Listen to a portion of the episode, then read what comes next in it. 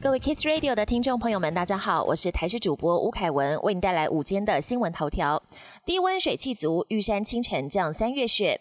玉山降下三月雪，气象局表示，受到东北季风的影响，气温降低，水汽充足。今天玉山最低温出现在凌晨两点，来到零下一点五度。在上午七点零五分，玉山就降下了三月雪，还持续的下当中，整座山头成了一片银白世界。今天受到东北季风影响，北部、东北北部地区有局部短暂雨，中部山区也有零星短暂雨。明后天东北季风减弱，天气会比较稳定，但东半部、北部山区还是有局部短暂雨的几率。李克太太卖维他命遭卫生局约谈，网红李克太太与先生开发号称一瓶抵十二瓶，让人状态好到爆炸的太空人维他命，透过募资平台开放订购，累积金额达三千多万。由于产品宣称有五大体感，可以增强体力等用词，北市卫生局表示将约谈调查。真爱早教公投连数已超过安全门槛，经济部长王美花表示尊重。真爱早教公投连数超过了三十五万份安全门槛，达到三十六点七万份，将在三月十六号把连数书送交中选会。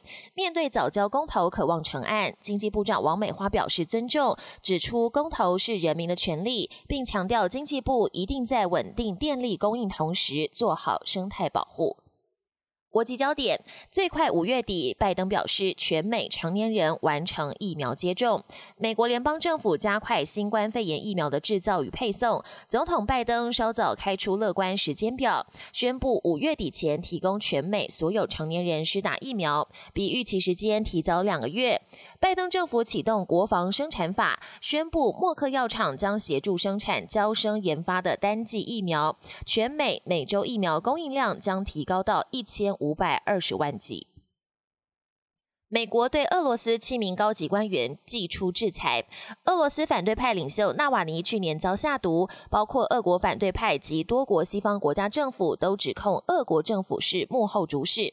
今年纳瓦尼回国之后，又被俄国政府逮捕。美国二号正式宣布对俄罗斯联邦安全局局长等七名高级官员寄出制裁。这是拜登政府第一次直接制裁俄罗斯高官，理由主要是俄国使用生化武器为。违反了国际法义务。